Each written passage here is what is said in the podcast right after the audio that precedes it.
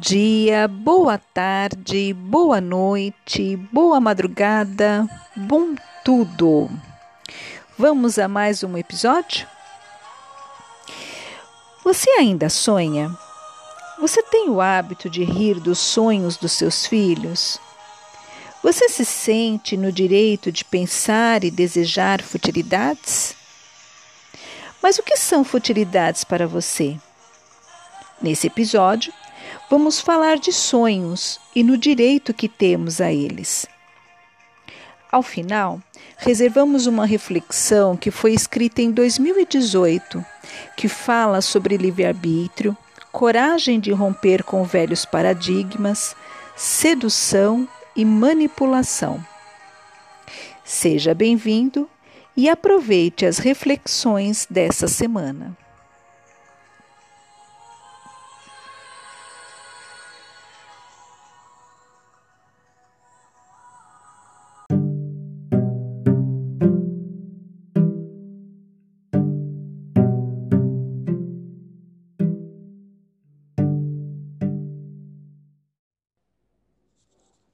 Como aprendemos a deixar de sonhar.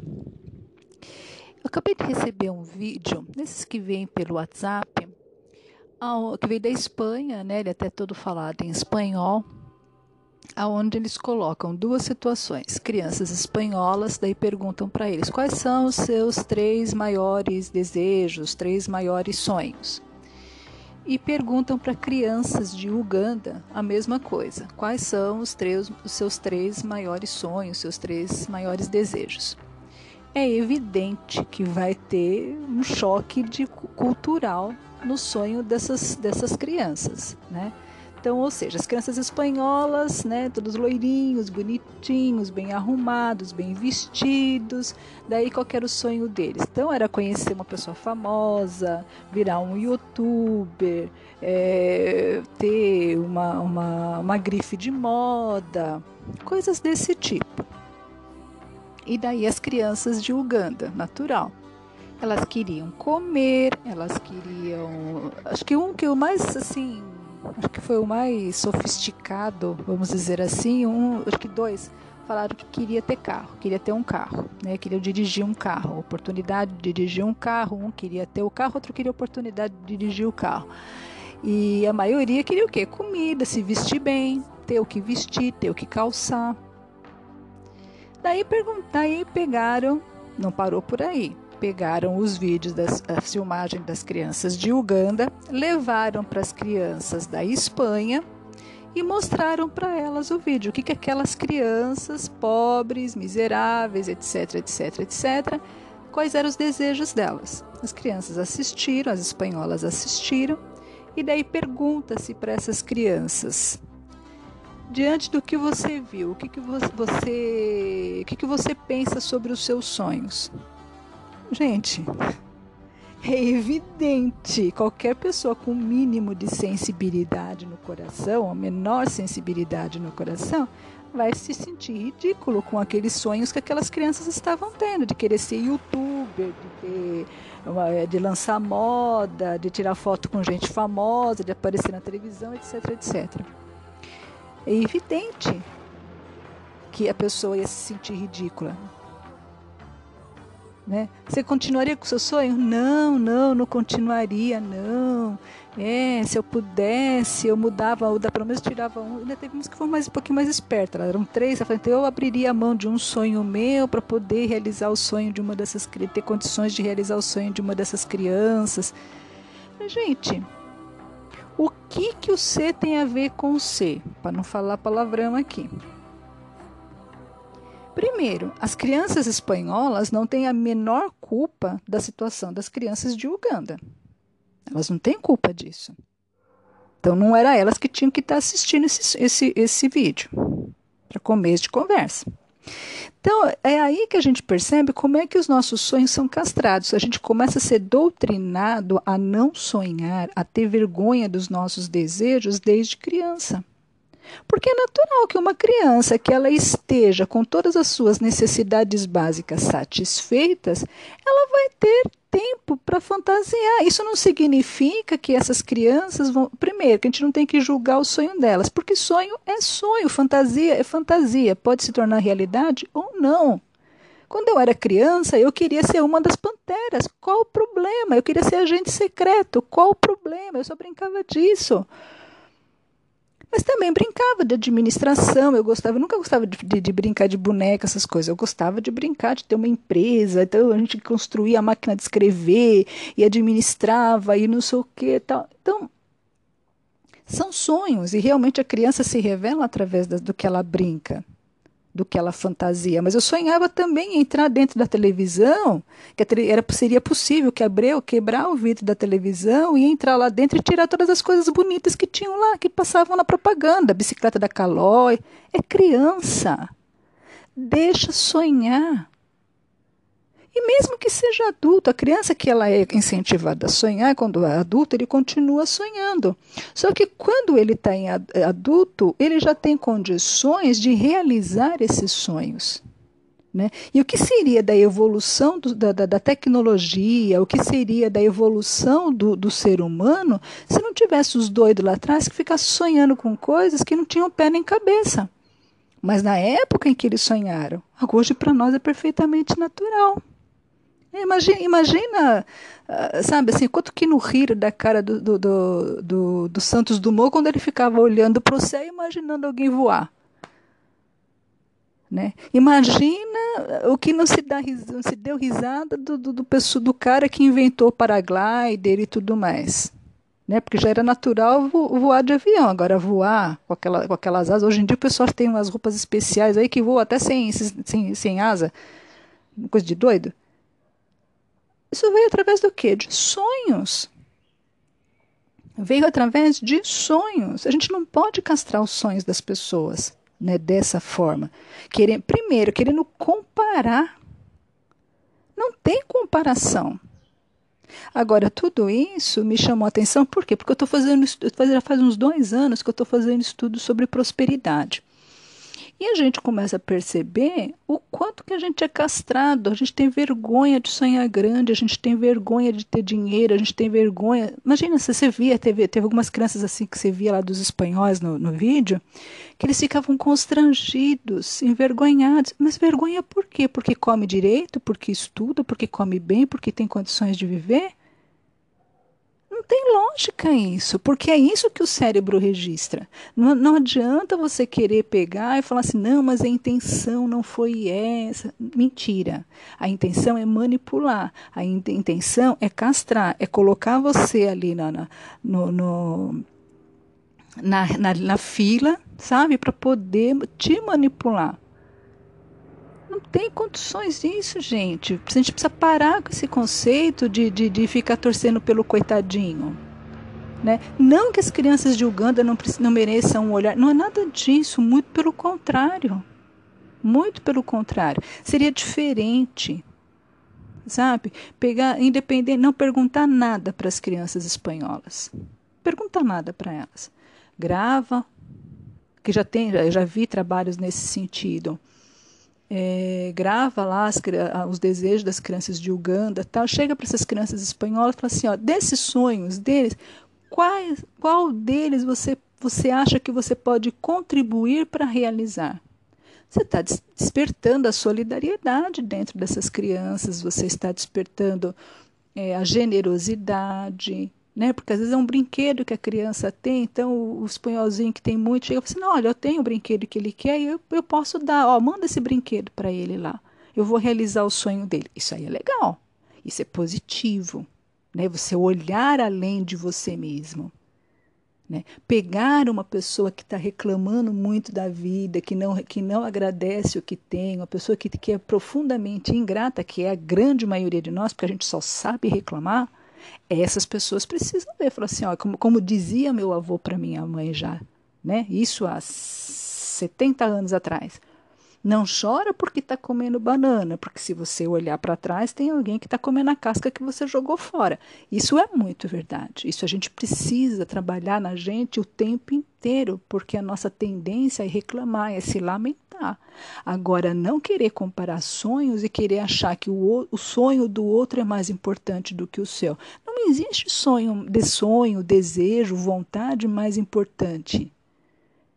É o que para cada um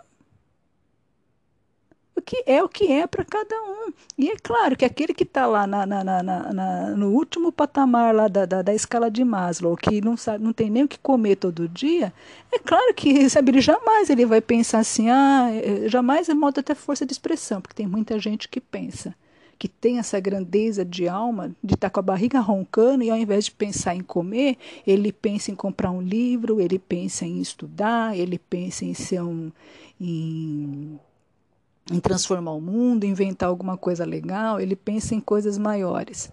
A, a tendência do ser humano é pensar primeiro no quê? Encher a barriga. Eu gostaria de ter as três pelo menos três refeições todos os dias. Ponto. É natural, é um processo natural. Mesmo assim, entre, entre essas pessoas tem gente que tem sonhos maiores tem comparação, não dá para fazer isso, gente. Vamos parar com esse tipo de divulgar esse tipo de coisa, porque é isso que está castrando, sabe, a nossa prosperidade. Sabe? Até tem um, uma, uma frase que a gente fala que eu mesma já usei muitas vezes, mas esses dias eu estava pensando a respeito e eu resolvi parar de usar essa expressão, que é a tal da é que a gente fala assim: ah, brasileiro tem complexo de vira-lata. Você já observou vira-lata na rua? Você já viu algum cachorro virar lata? Ele só, ele só abaixa a cabecinha, assim, faz aquela carinha de coitado quando ele quer alguma coisa de você. Porque na, no dia a dia ele anda de cabeça erguida. Mesmo vira-lata, ele tem, ele tem, ele delimita território. Isso aqui, esse quadrado, esse quadrado aqui é meu, se vir outro aqui eu vou, eu vou para cima. Ele anda de cabeça erguida, ele observa, ele aprende, ele se vira. Cachorro, cachorro vira-lata, cachorro de rua atravessa a rua melhor do que, do que gente, do que ser humano. Toda hora a gente vê cachorro. Aqui onde eu moro tem muito cachorro. Você vê o cachorro parado no semáforo, esperando o semáforo abrir para ele poder passar, enquanto a gente passa que nem um doido na frente dos carros, atrapalhando quem está dirigindo e correndo risco de vida. É mais inteligente do que a gente. Então, até essa história de complexo de vira-lata é melhor a gente rever. Sabe? Na verdade, a gente tem é a gente foi doutrinado a ser coitado, é, é ser inferior, a se sentir inferior. Né? Por quê? Porque todo mundo é valorizado. Você jamais vai querer ser rico. Por que, que você não vai querer ser rico? Porque todo mundo, porque o vilão das novelas é tudo, é sempre rico, é sempre poderoso.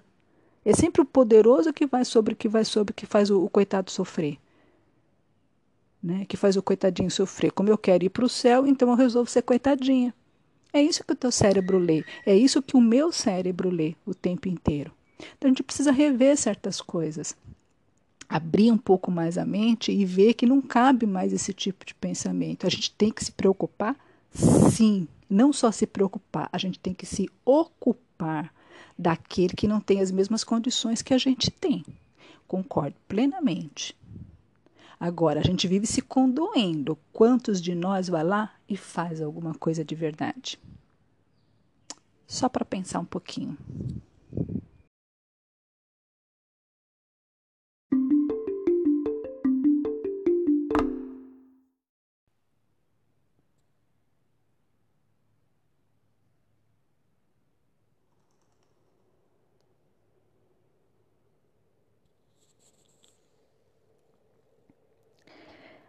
Porta estreita.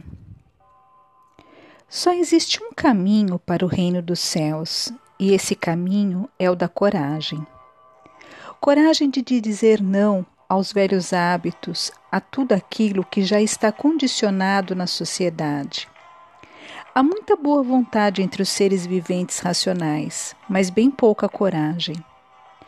Como dizer não às facilidades suspeitas? Sim, porque nem tudo que é fácil é suspeito, mas tudo que é suspeito certamente é fácil, pelo menos em um primeiro momento. Está se tornando uma verdadeira guerra para o homem moderno decidir entre a ética e os desejos de fome e poder. E nesse quesito não incluímos as questões relativas ao dinheiro, porque, ao contrário do que a humanidade vem pensando há séculos, o dinheiro, ou a sua energia, como se diz na atualidade, não é um instrumento de perdição do homem. Ainda que dê muito trabalho para ganhá-lo pelos meios éticos dentro da sociedade atual, é possível sim ganhá-lo em quantias consideráveis e em abundância, sem ferir as leis divinas ou as próprias convicções. O que derruba as boas intenções de um homem são a fama e o poder. Para espíritos ainda tão vacilantes e inexperientes na comunhão com o divino, é praticamente impossível não sucumbir à pressão das massas. É preciso ser forte para se ter poder, forte nas convicções, no conhecimento.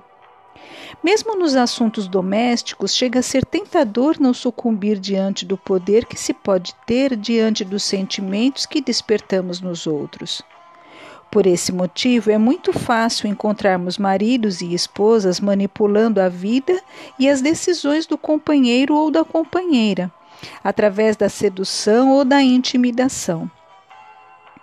Também é comum o mesmo ocorrer de pais para filhos e de filhos para pais, depois que os últimos, de tanto observarem, passam a utilizar-se dos mesmos artifícios para terem os próprios desejos satisfeitos. Dá trabalho esclarecer, ao invés de seduzir. Dá trabalho discernir o que é justo do que é conveniente ou prazeroso, mas nada disso é impossível. Caso o fosse, Jesus não teria oferecido essa opção como o único caminho para a paz interior. Porque se à primeira vista é mais fácil a porta larga, Somente depois de cruzá-la é que descobrimos o quão estreito fica o caminho, ao contrário da porta estreita, cujo caminho se alarga e clareia a cada passo. Mas uma coisa é preciso esclarecer aqui: nem sempre será assim. À medida em que mais e mais espíritos escolherem a porta estreita da correção e da ética divina, mais e mais a passagem se abrirá e o caminho será mais e mais ensolarado para todos. Dia virá em que as portas não serão mais vistas como agora. Dia virá em que os subterfúgios para alcançar o poder com a única intenção de dominar, se afastando da responsabilidade que ele traz, serão coisas inimagináveis para essa sociedade. É claro que isso não se dará por passe de mágica, mas pela insistência e determinação de uns poucos. Por agora. Cabe a cada um decidir por si mesmo qual caminho prefere seguir e arcar com as consequências desde já.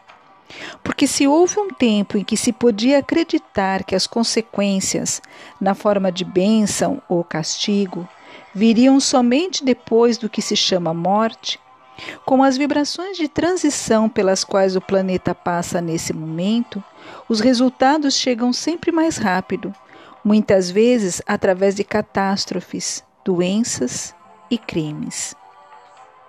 Fiquemos sempre atentos, pois o tempo da inocência já passou.